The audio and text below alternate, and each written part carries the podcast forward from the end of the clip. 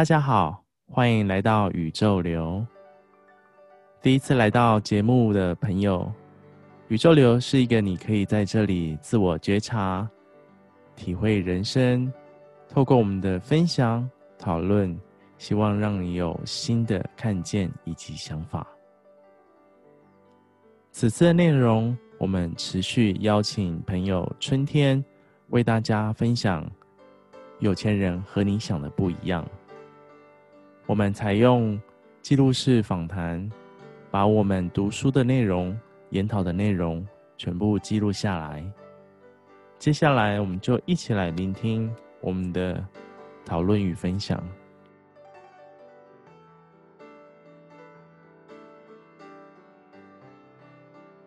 可是，以前你出去外面你，你你会找到灵感吗？还是说在家里面用网络搜寻比较多？呃，不一定诶，看状态，看人的状态。哦，对对对对对。因为我发现呐，我发现原来现在的维度，现在目前这个空间呐，我们进入到另外一个比较虚拟的世界里面去，就是用网络所得到的讯息，竟然比我们实体接触到的还要多。嗯嗯嗯嗯嗯，是啊是啊，没错。然后还要更清楚。当然就是，反正我们要要能够去分辨吧。对啊，真伪对错，对。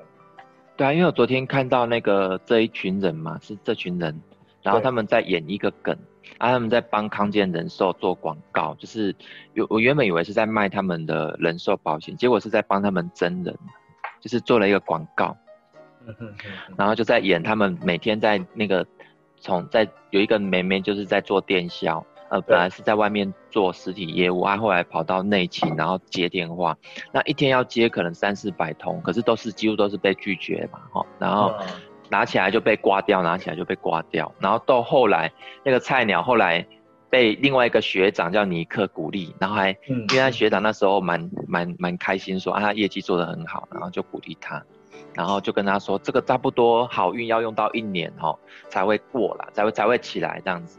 运气要在一年之后经过这样的磨练呐、啊，真的磨练。那女生后来就是暗示说，这个女生后来经过不断的理解怎样子，她她就开窍，不到一年就开窍，然后业绩就上去。然后她演这个梗，嗯，然后我就看很多人的留言，因为我蛮喜欢看留言。对，对我蛮喜欢看留言的，因为我发现留言就是每一个好像每一个观众对于这个演出的这一这一场戏好了吧，不管是业务或是什么不广告都算哈。演出这场戏的目前的群众的感觉，嗯，所以你有看到印象深刻的吗？哎、欸，我很喜欢看那些留言啊，比方说就会有人留言说，哦，那个康健哦，什么什么当初我不跟他买的时候啊，那电销人员诅咒他说，你最好出去都不会被车撞，然后一路人生都一路都很平，他一直讲讲讲，然后讲完之后他说，他从此对康健，只要听到康健的电话都一定挂掉这样子。嗯嗯嗯嗯。啊，有很多啦，但是我我抓这一点是因为我觉得很有感觉啦。人跟品牌没有 match 到，就是品牌做自己的包装，但是下面的业务员就是很直接表达自己的感受，这样。对啊，因为因为这个就是两面刃嘛。我我公司我利用行销人员去帮忙行销，你们做多少业绩拿多少钱，我不用付底薪的话啦，哈，是用这种角度去看的话。呃，当然我公司要获利嘛，但是我也有可能会被这些业务员伤到啊。哦，对啊，这没办法避免。你看一句话，一句话可以让那个这个公司的形象可以四处渲染，然后传播，就像病毒一直传播出去。没错，没错。所以，所以有时候，嗯，对哈，就是有时候想到这种行销，真的是有时候就是会为什么会形成两面的力量，就是呃，好的坏的行销人员都进来，然后就会产生这种对立的力量，嗯，再跑出来。嗯不过我觉得还是跟前几天说的那个，还是回到真诚这件事情。如果你可以很真诚的去对待下面的顾客，其实对于品牌方来说，其实其实就不会。当然还是会有，因为每个人感受不同，还是会有很多那种酸民或等等。但是，嗯，这样的一个情况就比较不会这么多啊。再者，嗯，再者也会有很多就是。啊、呃，那叫什么？就是会有很多品牌对于品牌好感的人出来拥护，这样。嗯嗯嗯，对啊，啊，因为我这几天跟你这样聊哦，我有一种感觉，你知道吗？就是像我之前说，呃，我跟我跟厂商这边，因为厂商公司他们自己也有聘请一些人才进来，就是像你这样的人才，就是会专门在做呃这种行销的业务的业务方面的主管。然后他在跟我接洽的时候，哦，我就我就我就在想回想说，奇怪，我我也不是行销出身的，但是。就是他们在跟我聊的时候，那种专业度都比我还要好哎，就是整个在分析市场啊，然后为为公司规划什么都很很强。那我就想说，咦，那原来行销真的有很多种类型哎。嗯，我我我觉得是这样哎，就是大家都会着重在那个什么战术面、战术战绩，就是他哦，他可能会分析数据，他可能会用。嗯广告投递，然后他可能会做了很多的行销的手法，嗯、或是他很懂的受众或客户，但实际上就是回到战略面，或是回到他对于呃就是品牌层次的时候，其实他是没办法掌握的。哎，真的，他就只能停留在那一个层面了。但是要再上的话，他上不去，因为他他自己也上不去了。对，就是。我后来发现说，因为我我一我一出生，我们是自己创业，所以我们每天在接触接触朋友客户的时候，每天都是第一线，嗯，每天都在站在第一线，但是没有这些大道理去告诉我说，哦，原来这叫做什么什么分析，没有没有，我就是很纯粹就是跟人的内在世界就是在在拉扯了啊，每天就是在人性在拉扯，在互动，在感动啊，或者是。或者是发生一些撕裂啦、挫折，我每天都在感受这种事情，所以我讲出来的东西就只能很血淋淋的从人的感受去讲。我觉得再者是我们处在的环境其实也不太像这么商业的社会啦。如果比如说真的在台北的时候，嗯、我之前在台北，你每天就是被追追数据啊、追报表啊，然后追报告啊，嗯、应该说你也是被迫跟不情愿。被塑造成那样子、嗯、哦，原来是这样。对啊，因为因为因为像我我我会觉得我自己做的感觉会比较像我大学或学校在学校的那个时段，我觉得我错过的那些东西，就是像是我其实骨子里面是很想参与社团的。我想要真诚这件事情，原来我以前很不真诚，我把我那一块压抑下去，我很想要很诚实的、很快乐跟大家融在一起的那个我。没有完成，嗯，那后来我就发现说，只要我觉得，哎，我一些朋友他们在大学时代很风光，什么学生会的会长啊，什么康乐的啊，什么的，我就觉得好羡慕，因为我那因为我那段时间都白过了嘛，我就把我自己忧郁起来，隐藏起来，我想要逃避。为什么要把自己忧郁起来？嗯，对啊，因为那时候的自己是很不满意自己的生活，我觉得那个时候的我为什么要做这些事情？为什么要来这里读书？为什么我不能像别人可以？有赚钱的能力，我那时候就很像那个富爸爸商学院在讲，就是说他从十五岁就觉得有自己有想要赚钱，为什么要在学校解剖死青蛙？其实学校老师能不能告诉我，到底在学校解剖上千只的死青蛙，跟以后可以赚买一台跑车或什么之类，到底有什么关联？那时候他问老师，老师回答不出来，因为在老师那个阶段，他只能告诉你就是好好读书，好考上好学校，以后有好的工作。嗯。啊、那时候我的阶段就是像这样，就是我找不到那个连接，我到底以后出来干嘛？然后我到底要来干什么？我就已经被安排到在那个很自由的环境里面。所以当然，我国中毕业我就直接进五专嘛，五专的话就直接就是过大学生活，更没有那种经过高中三年的那个、嗯、那个那个沉淀。所以我直接直接就发现，国中毕业我就已经进入到专一的时候啊。我我那时候就已经很自由了，反正那个自由让我不知道要怎么办，你知道吗？那还不够成熟。那那那我面对不到自己呀、啊。嗯。好好好。哎、欸，那我很好奇，就，就是，那你当时是怎么转变的、啊？你、嗯欸、怎么去、哦？我跟你讲，搞很久哎、欸，专一搞到从专一搞到专四都在干嘛？我都逃避很多课不想上，我就逃逃去。图书馆里面了，我就开始翻阅一些经典哦，有没有什么解脱之道啊？然后看一些佛经的东西，然后去看一些人家怎么样瞬间有有有办法把我直接抽离出这个世界。因为那时候已经开始逃了，我很多学分没有没有去修。那我在想说，我到时候应该毕不了业，然后越毕不了业，你就越不想面对，然后呢，越不想面对，你就越不想再去上课，因为知道毕不了业嘛，就有点像一个循环。嗯嗯嗯嗯。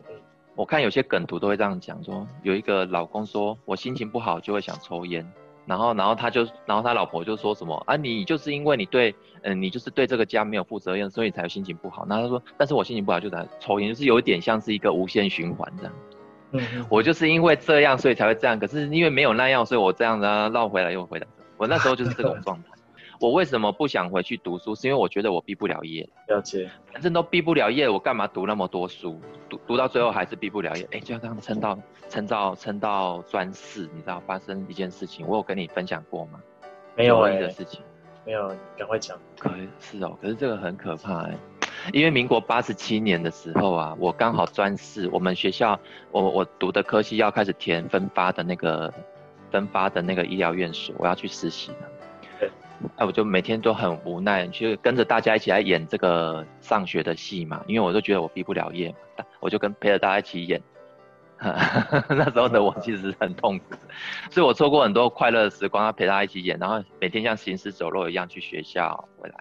然后专四的时候，老师突然跟我们说，导师啊，就说啊，各位同学，我们明年八十八年要去实习了，那全部分。全台湾的医院你们都可以挑选，来，那你们挑好之后呢，再呈报上来，然后怎样怎样，然后隔年我们就过去那边实习，大概三个月左右。对，那老师顺便跟你们讲哈，呃，明年啊，我朋友啊，那时候我们老师就这样讲，我朋友哈，一个会通灵的朋友有预言，明年哈，台湾会大发生大地震的，那震呃地震的地方就在南部这样子。那我那时候因为逃避的个性嘛，然后加上畏缩、恐惧、担心、害怕，然后对地震更加的厌恶，这种可太可怕了。胆小，然后又畏惧的我，然后就填了北部的医院这样。嗯。那因为从来没有离过家，家里面保护得很好，就就后来就填到中部，然后就填到彰化那个地方去。本来要填竹山秀传，后来就填彰化秀传。我想要想事情都是以自己为主，都以自己为主，就想着都自己。对啊，就想说，啊，如果要离开地震远一点，去台北又太远，没有离开那么远，那不然填填中部，绝对不会摇到中部。南部要摇到中部，应该有点困难吧？然后后来我想吧，啊，竹山那个又太远，太太偏僻，我干脆填市区的秀传，就去彰化秀传。哇，好死不死，隔年对都是要去实习的时候，对，实习的时候刚好，你知道我去实习的时候，我又逃掉了。我实习大概一个月。哇，大家相处得很好，我跟谁都可以相处得很好，我又逃掉了，因为我知道我都毕不了业，我我我就算实习过了又怎么样？我其实有点半自我放逐的状态，但是又无路可走，因为没有经济。那那那，那当时你的内心怎么这么恐惧毕不了业这件事情？因为我我知道这件事情最后一定要让家人知道，那我所有的一切都是被家人掌握的。哦，了解。哎，对啊，因为因为国中的时候我就很试着想要。想要逃离这种看似很温暖、照顾很照顾的很无无无无什么不什么的之类的那种的这种家庭啊，就是巨细靡遗啊，什么什么，你的抽屉里面有什么，他都很清楚。你的一根汗毛啊，怎样，他都很清楚。那小时候妈妈会在地板上啊粘我的毛发，画地地上的毛发，用胶带哦，然后跪在地上一根一根嘛，然后还爬到那个书桌下面。我以前都觉得说，好无奈，可是现在回想起来是真的蛮蛮夸张的。那时候妈妈也身体也不是很好，所以就很有有一些强迫症，很严重。然后后来后来就去实习，去彰化实习。然后一个月后，我跟里面的人都相处很好，突然我就人间又蒸发了。我人间蒸发，我跑去泡沫红茶店摇饮料。哎、欸，这么戏剧化。超戏剧化，没有人找得到我。那那时候我们的手机都是用简讯，都是有收到一些很很多简讯在找我，都不想理他，我就不想理。我只要不高兴，我不喜欢，我就不想理，不读不回。对，那、这种个性就会造就我现在的个性了。所以 个性有时候我看到讯息，是我不想要，就不读不回。那这种个性也是造就我后来没办法去上班的原因。我去上班，我没有办法去为老板去交代什么事情而做，或者是。对于同事之间有什么样的那种角力，我就没有办法，我我就会觉得说，那上班这件事情对我来讲是很大的压力。嗯、好，那隔年刚好一个月完，刚好我生日刚好是九月二十一号那一天就大地震。那那天呢，如果我当初选的是竹山秀传，我会住在那附近，或者是住到正央那边去，那当然我就挂了嘛。然后那一天我就是一样在彰化市里面，啊，住在那个。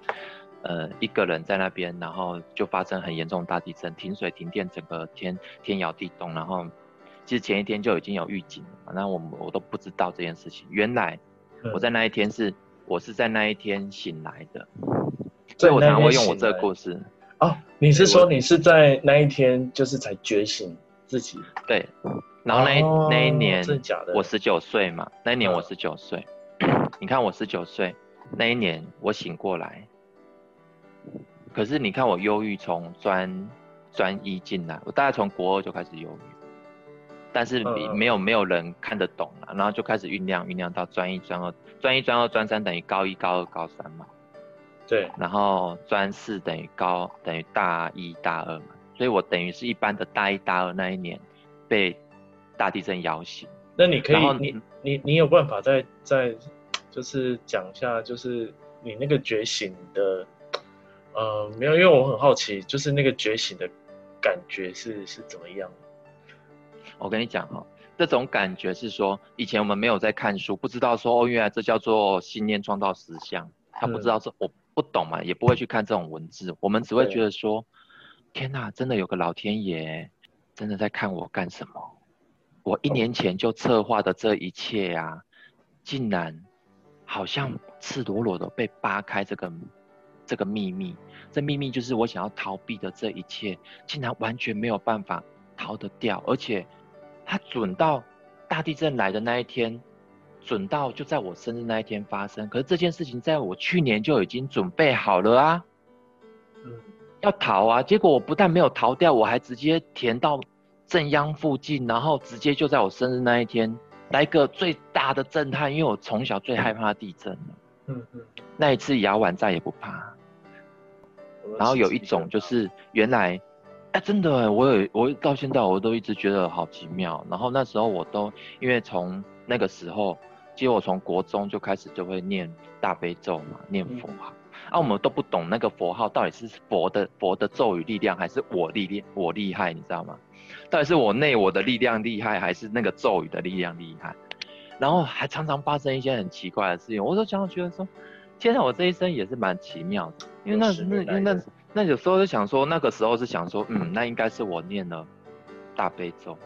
那个我我持了佛号啊，那个那个时候的菩萨的力量之类的，就在点化我，所以那时候我会觉得说，哦，原来神明真的存在，哎，会有这种感觉。蛮好的。不过不过不过像这种故事哈，不过这种故事不是说那时候摇醒之后就彻大彻大悟。当然了，就是它是一个契机点啊，这个发生。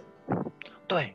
然后我会发现我的人生的历程哦，从十九岁、二十岁、二十一、二十二，每次发生的那种震撼呐、啊，都是让我更好啊的一个一个一个挫折的那种一种磨练，都是让我更好。我每次只要发生大大事，后面都会更好，好奇怪哦。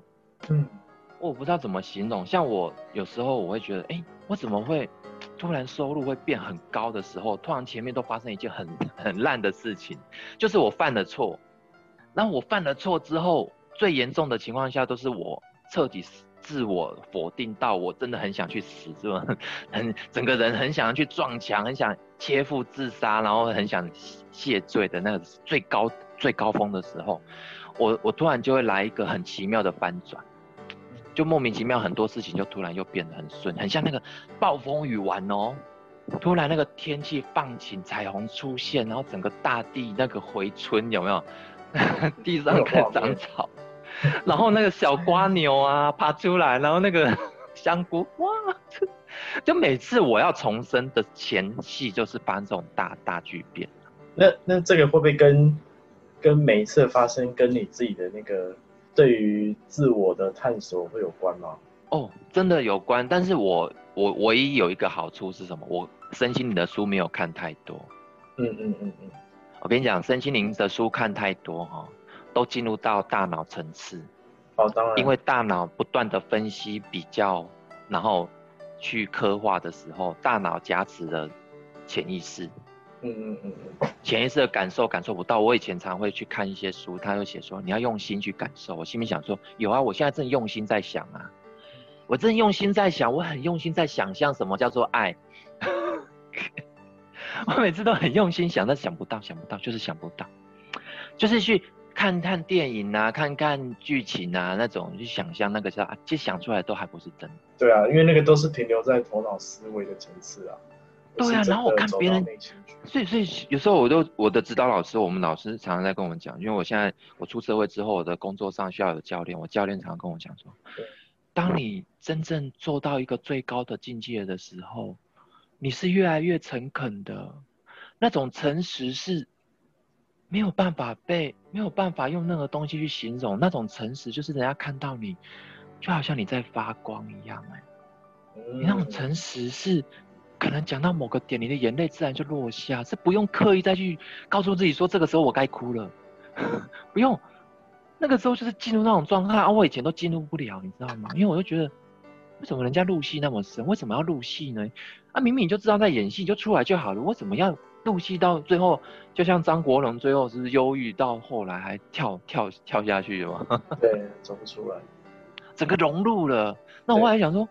啊，原来我们在做一个行销，我们在在感动别人，在在为为生命发光发热的时候，到最后境界是赤裸裸的，完全没有任何包装了，哎，没有那些名词了，那人家看到你就已经被你的光芒给，没有任何一句话他就接受你了，哇，真的这个，嗯，哇，然后有时候我就觉得说，这个已经是没有，不是学校开课可以教的，的确，不过这个。这个这个这个层层次我觉得太高了，因为多数的那个行销行销的从行销人应该都无法无法体会，对，我觉得太难体会了，因为那个那个层次太高，那个真的是从内在的内心去感受，然后甚至是自己去感动了自己。哦，因为因为听因为这种感受啊，是我自己会，我们我们人很奇怪嘛，比方说，呃，拉就是做。呃，行销的工作，那你转属属属于走走这种幕后的哈，你走幕后，你就会吸引到一票都是幕后人员哦，然后跟你聊幕后怎么运作，然后经过呢，呃，非常高科技的这种统计学的分析，这样的色彩跟什么什么什么，经过很多种分析之后，大量分析之后得到一个结论嘛，这个都是属于属于比较科学化的，对，科学化的行销管理，好。那那因为我吸引到的人，我比方说我身边的这些人才、这些老师，他们的境界就不是，他们境界就是这样，就是比方说，你看到我，你会觉得说，完全不像销售人员，因为在讲话跟跟思维跟整个眼神互动，就是很像你邻家的邻居、邻家的女孩、邻家男孩，看起来就是非常的简单朴素，看起来就像一个普通上班族。可是呢，他的潜意识竟然强大到那种能量，是让你靠近他，你对他每一句话都可以细细品味品尝。有一次哈，有一次我我有我有遇到，我就听到一个有一个有一个有一个老师，他就是这样他在讲，他说他被一个客户的先生拒绝，然后他怎么回应你知道吗？他就跟我说？哎，你知道吗？他这个客户的老公啊，就骂他说。你们都在，你们都只只是，都是有目的想要出来销售，重点都是你们要赚钱，你们都是以自己为考量嘛，然后讲了很多很酸的话这样子，然后因为因为其实如果有些很高的经验，比方说很多有钱人，他们其实很多很有钱，他不让你知道。对啊，真的，我听过马可先生的老板娘哦，出来只是骑个破尔德拜去接他儿子。我朋友他就是那时候他儿子刚好他们一起去去学校学校还是什么，他就看到他他妈妈骑一台普尔德拜，他好几年之后才知道，原来他他妈妈是马可先生的老板娘。那尔德拜上面前面有个菜篮子这样子，哎、欸，就是这么朴素，就是一般的妈妈哎。然后后来我就看看这些教练，我就说。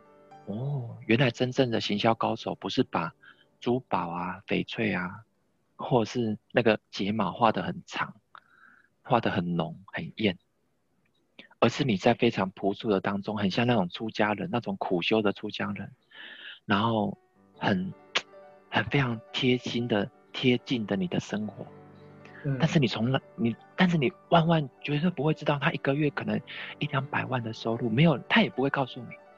但是你在你在损他的时候，你在亏他的时候，他笑一笑，哎、欸，他笑一笑，他跟我说，他就告诉我们说，他那时候怎么反应，他就笑一笑，然后就跟他讲说，那你现在的生活过得还好吗？他说，我当然好啊。其实他也知道他生他他他先生其实过得不是很好，然后他就他就在一直在骂他，就这样。然后他骂，那他骂完之后，他就跟他说，哎，没有想到我这样的生活还有人会想骂我。那表示他就是不会，因为他。像这样子特质的人，他就不会去炫耀，或者是不会用我的财力去告诉你，你应该相信我，他不需要。对啊，他不需要。然后我就听到以德服人，就是说，哦，你骂我的时候我就接受，因为我的丰盛不需要我证明给你看。哦，的确是，的确是。光你在否定我的时候，我能够把它接下来，其实就很像那个，哎，有点像是上帝在。天上哈、哦、俯瞰众生，说：“哎，这些人哈、哦、想要用那个矛啊剑啊去摧毁上帝呀、啊，然后什么的，他会笑一笑。哎，你是我的孩子，你摧毁我干嘛？你怎么摧毁我？但是他会笑一笑，但是不会想要跟他斗。我我那时候就开始学会谦卑，所以那时候九二一那一年，我觉得我的信念大概已经累积到那个点了。”所以就就就促成了促成了这件事情。我不然我跟九一本来没有关联嘛，我可以躲在南部好好的啊。如果老师不要跟我讲说南部会发生大地震，我也不会逃到北部。如果我家里面没有那么的呵护我，我也不会想说北部太远，那离中部一点，最折中嘛，回家也比较方便。对。那如果我没有逃课，没有什么，我今天就不会遇到这件事情。好，就算没有这些事情，就算我遇到了九二一这件事，我也不会有感觉，我只会觉得那是一个天灾。啊，是啊，没错。而且我很感动哎，真是有时候很感恩这一切发生。说哦，原来人会走到现在这个脚步啊，一定很多很多事情帮你推来推去。像那个韦小宝也是演那个什么，也 不是什么天地会那个吗？然后就有人一直把他推推推推推。啊，对对对对对。我每次看到韦小宝都觉得我自己很像韦小宝，就是莫名其妙就被当成什么什么反间计呀，然后被当成那一边的人那边的人，然后推来推去，他最后成为霸主。对啊，我觉得，我觉得其实就是听下来，就是、嗯、我觉得如你所说，就是你在那个每一个发生，你有没有去去感受跟觉知到这个发生存在的意义？我觉得这个是比较重要的，因为因为因为如果你你只是就是看着它发生，你没有去做任何的，呃，你没有就是这些感受的话，其实这个发生就没有它的存在的那个意义价值了。对，因为它发生过了，我们不会去拿来当成那个拿来当教材。对啊，就变成你还会一直看到它重复发生，它就一直发生给你看，就一直重复。我看很多，因为我之前有一个，我有带一个学生嘛，我不知道有没有分享过，他一直都很衰，我常常就车祸啦，摔断脚啦，摔断手。那后来我就带他看这本《有钱人想不一样》，他是读到这一点的时候突然开悟。哦，就在第一百五十页，有钱人是很棒的接受者，穷人是很差劲的接受者。只看到这一页，开 他开悟哎、欸。其实我也不知道他会不会开悟，我就我觉得他开窍。你知道他开窍的显化出来的现象是什么？就是非常没有再受伤了。没有，不是。他开窍的那一刻，又来了一次车祸。他跟我说。他他又包着手又来找我，然后他说：“哎、欸，我不知道这一次为什么我车祸的时候，我当下知道我要车祸了。那个摔下去的瞬间，我是笑着摔下去的。他可以很明显知道自己是笑着摔下去，然后呢又笑着起来，然后告诉自己说：对，我车祸了，我的手应该断掉了。”呃嗯，然后他这一次完全没有负面想法哦，他摔下去起来那一刻，我我当下听到这个这个点的时候，我知道他开悟了。那那一次，那那一次他整个理赔的，被赔了二十几万，刚好把一些负债还清，然后然后然后然后又刚好怎样怎样，很多事情就刚好够好的工作也上来了，然后怎样之类。从那一次之后，好几年前，大概三年前。再也没有被车子撞过，然后他也结婚生小孩，他再也没有不会被车撞了。这个这个这个，我觉得这个这个让我想到我小时候那个，我小时候也是出车祸嘛，车我我也是那种，我是那种，我连脚踏车都可以被 A，你知道吗？被撞成 A，就是 真的。然后停，我可能停在就是可能摩托车骑二三十那种，还是自己会去撞人的那种，就是嗯，我我在很小吧，国中开始吧，然后就是那种就是什么车祸都遇到，遇到十几次吧，然后后来一直到我忘记在哪一年，后来我就彻底这件事情，呃，这件事情后来。就是我们家那时候其实有发生一些很重大的车祸，然后到后面其实陆陆续续大大小小都还有，但是到后来我忘记在哪一年的时候，就是说哎，我彻底下定决心要好好去面对这个这个这个这是叫什么宿命嘛？就是我想说不要再出车祸，对对对、嗯、对，我就想去面对它。之后啊，大学之后啊，就再也没有出过车祸了。嗯，哎，真的哎，就是当自己愿意去。我觉得那个是自己有意识去面对，跟自己有意愿去面对，那个蛮关键。对啊，对啊，而且有时候像讲到这个，我我有时候会对，像我刚刚有在我在 LINE 里面有丢这个照片给你看嘛，就是说有钱人的第一百五十页这边讲的就是有钱人是最棒的接受者，穷人是最差劲的接受者。嗯嗯。哦，而且他这个内容，我觉得他写得很好啊。我只是有突然刚刚有想到，因为我昨天做一个梦，对，昨天是半夜下雨，然后我昨天梦到我跟我妈妈还有好多朋友，还有我爸爸，然后我们一起在市区逛，然后逛到最后竟然在穿越一个独木桥，然后里面都是水，然后心想说怎么会有这种路长这样，竟然要走独木桥，我还穿着皮鞋要走独木桥，啊、哦。然后那个画面还很清楚、很清晰。然后早上习习惯我都会滑手机，然后就会看一些影片。就是我常常做完梦，隔天那个影片就会出现一样的画面。就是像，然后今天就看到那个一只狐狸在走那个独木桥。然后之前还有发生过，就是哦，这个最扯哦，我到现在还是没有办法忘记。有一次我就做梦，梦到啊，我的手被风筝线切断四肢啊。嗯嗯。然后我自己在用手指头把。我就是用手把它断掉手指头粘回去，然后又又又又恢复了这样子，然后隔天就滑手机又滑到大陆有一个新闻，就是有一个男子被风筝线切断四只手指头，然后经过医生的缝合之后，然后又复原这样子。那我想说，嗯，啊这不是我昨天的梦吗？就是就是怎么会有昨天的梦呢？然后刚发生呢、欸，那个、嗯、那故事刚发生，嗯、然后我如果说脸书他会读我们的讯息，然后说听我们讲话的声音会去搜寻资料给我，我根本没有跟别人讲啊，我也没有去划搜寻相关的讯息，他自己跑到我的屏幕上面来，嗯，那我就是就就就会觉得说哇，那现在不得了了。因为现在手机它可以把很多可能我们本来必须要出去外面才会相遇的人，它可以把它拉到你的手机里面，所以你手机上所遇到的人、事物或者是客户，任何的事情，没有一个不是你的念头所吸引过来的嘞。是啊，天哪，那这样子的话，是啊，是啊，就没有什么不能接受了啊，对啊，也没有什么可以懊悔了，因为。是过去的你造就今天的今天的事啊！你要跟谁生气？啊，当初的我会做这种决定，也一定是有他的道理嘛。因为当初的我不成熟，会做这样的信念系统的建构，然后吸引这些事情的，一定也有当时我的道理嘛。想要让现在的我去体会什么叫做信念创造实相嘛。对，然后就开始穿越时空，然后在那边，嗯，原来是这样。哦。对不对？哈，没错，没错，没错。对，哎，怎么会聊到这边？顺着流啊！对，你帮我念这里好不好？人们为什么不善于接受？几个原因。第一，很多人觉得自己不值得或是不配。这个症状其实在社会里非常猖獗。这份低度的自我价值认定是从哪里产生的？还是老原因，制约。大部分的人每听到一次好，就要听到二十次的不好；听到一次你做对了，就要听到十次你做错了；每一次听到你太棒了，就要听到五次的你很笨。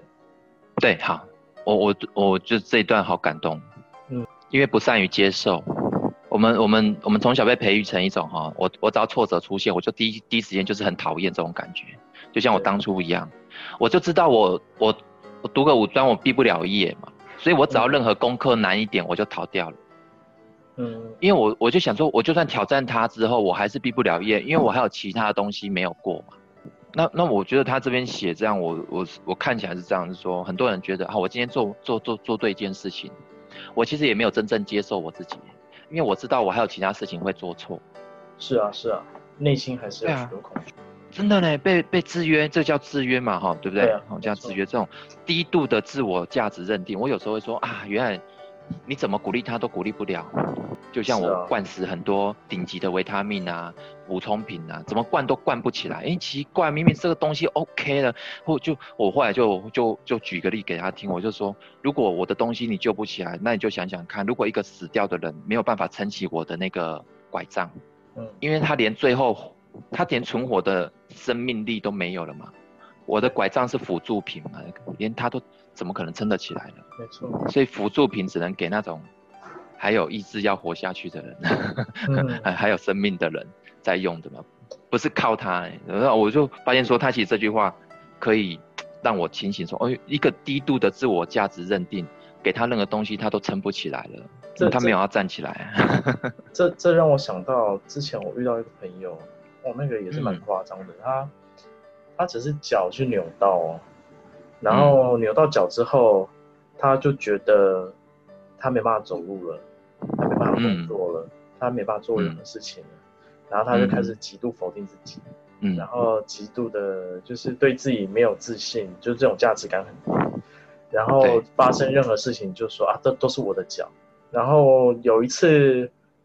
有一次就是跟他聊天的时候，我我就把，我就帮他把这个原因摊开。我说，我说你去看什么医生都没有用。我说这是你自己内心需要去调整。嗯、对啊，然后他说不信我，他说去看什么什么医生，我要换什么什么床具，我要换什么什么。嗯、然后我就说那个不是那个不是那个那些问题都都是来自于你心里啊。对，对啊，我就觉得哦，这真真的蛮明确的，就是内心的这种低度的这种自我价值认定真的。对于一个人的影响其实蛮蛮严重的，因为他到现在，哦、我跟他认 识一年多，他还是一样啊，嗯、没有改变，是，推到我都推不动了，说到我都不知道说说些什么。对，哎，因为像这种个案啊，我常常在遇到，我后来就有觉醒，因为我我们我们有看书的话，我们会知道说。我我们的内在世界是因嘛，那所遭遇到的境界啊、境遇叫做果哦，就是那个有钱人想讲的，他前面就讲这句话，他说 内在是因，外在是果，所以我我那时候就常遇到这种朋友，我推不动，推到后面还把我甩掉，哇，我用好多心力在帮助他，结果他把我甩掉，这个一再的暗示我什么？原来他是我的果啊，他是我的果，不然他不会来到我的生命当中，嗯。我的信念系统一定有一块是人家怎么叫都叫不醒的，我自己也不想去面对的那一块，然后把他的那个样子吸引到我面前演给我看。我真的很感恩，很多人都是用他的失败、痛苦来绝望来教育我。啊，我在他的这个不觉醒当中，我也觉醒了。对啊，没错，没错，没错。哎，我看到他这样子，我我突然更兴奋，所以所以有时候我我不会不会。不不再被被他们烦，就是因为顶多我就把它隐藏起来，不要看到就好。然后我再去看，我我又开始看到好多积极正面的人，能量很强的。然后我又可以，因为我遇强则强。哎，我这个人很奇怪，我很容易模仿别人。你是什么样子，我就很容易跟你同频啊。同频之后，我就像你这样子。那你你讲什么话，你讲话口气，一阵子我久了，我就会跟你很像。所以，我身边我都会去做筛选，有些会会影响我的，我就尽量避掉，避不掉，表示我内在显化出那个样子，一定要有功课要做。是啊，是啊，没错。嗯，所以有时候，有时候像这种，这像这种情况就是这样。哎、欸，不过刚刚我想到一件事情、欸，嗯嗯，就讲到这个接受这件事情。对，制约嘛，我发现说，我从小有一些特殊的能力，就是。预预言啊，预知的能力，那这个预知的能力不是很强，但是偶尔发生的时候都很都很准。嗯嗯嗯。那后来我我后来去年啊前年我开始玩塔罗牌，那就是因为以前我在张老师那边的时候，我去受训嘛，然后他们也有推张呃什么呃塔罗牌疗愈的课程。对。想到塔罗牌到底厉害在哪里？它是可以未卜先知嘛？嗯。然后后来我就一整年这样玩下来，这一两年这样玩完，每个我都算，哎，那被我算过的人回来都跟我说：“天哪，好准哦！因为我跟他说生男的他就生男的啊，生女的他就生女的啊，生不出来就是生不出来。到现在还是这样讲说，奇怪为什么会有这种能力呢？嗯嗯嗯。那有时我们是不是会去推说，到底是我厉害，还是牌厉害，还是什么厉害？那我我后来整理完之后，我想说，嗯，不对，开窍的人最厉害，一定要开窍。哦，没错。对啊，真的啊，开窍啊，因为我开窍了嘛，就是开窍不到完全觉悟，但是开窍，因为因为因为那个人，那个那个人会被你吸引来到你今天玩的塔罗牌这个局面里面来，又有你讲出对的话，这一切的安排不是一个人在演呢，是大家一起演，对不对？是，没错，大家一起演，你的信念系统一定很强大。强大到把每一个角色都安排的很妥当，然后来到这边聚集在一起的时候，聚合的时候，哇，变成一个无敌铁金刚，哇，这一个局太漂亮了。那我真的蛮厉害的，就是那个信念系统要到很强，多强啊！强大到所有的关节一进来，环节一进来，没有一个螺丝是松掉的，没有一个螺丝是 是不 OK 的，又要打掉重练，没有。嗯嗯嗯嗯。所以我觉得，我发现那些成功者，他们在台上讲的每句话都对，可是他们可能没有像学学术派那么的这么的专业分析，但是他们讲出来的每句话都对，很像那个有一首歌叫《天后》，没有啦，不是，我是举那个例子，就是说有点像他的世界是他是帝王，所以来到他的世界里面跟他配合演出的这些人都会调和，好像风调雨顺。是啊，因为他的信念系统也很强。然后再加上对他所经历的生命经验，这些让他有很深的体悟跟感受，他也才能讲出这些话语。对，所以所以后来我就觉得说，哦，原来读很多行销的书不如磁场好。嗯，啊，是啊，是啊，是啊，还是回到前面讲的，哦、就是嗯，行销书基本上都是战战绩战术，就是嗯。你在炫技啊，就是哦，你可能知道要怎么弄，但实际上对自己没有提升，你所呈现出来的画面也好，方法也好，文字也好，其实也都会说话。对，因为主题叫宇宙流啊，宇宙流，宇宙的自然运作，宇宙心智它有一个自然运作法则。对那人类的自我心智，因为太自我了，所以叫自我心智嘛。他自我的时候，对他会自己有自作主张。我觉得这个宇宙也是希望说，体验看看什么叫做你脱离我，自动自动发展的那种可能性。就像人工智慧，脱离人类的心智之外，能不能自动产生电脑哦？什么什么电呃什么什么心智，那么人工心智这样子，它能够发展到什么的？人类也想看看会不会最后它来统治我。嗯嗯嗯嗯。我觉得人类也在扮演上帝这样子。人类，人类，人类就很贪婪啊妄想。呃，对啊，其实顺应宇宙心智的人哈，最后他不但他会融为跟跟宇宙融为一体之外，他整个身心状态在人生这个课题他圆满了，圆满他就不会在这个维度了啦。哦，我们会在这个维度里面执着，越执着的人，他越要在这个维度里面演各种角色，然后去体验各种角色。感谢大家的聆听。喜欢这个节目的朋友，可以持续的聆听，那或者是聆听其他的内容。另外，我们在 Instagram 上面也有创立一个粉丝专业，叫宇宙流，欢迎大家可以追踪我们的 Instagram。我们都来自于宇宙，就让我们顺应着宇宙的流动，持续下去吧。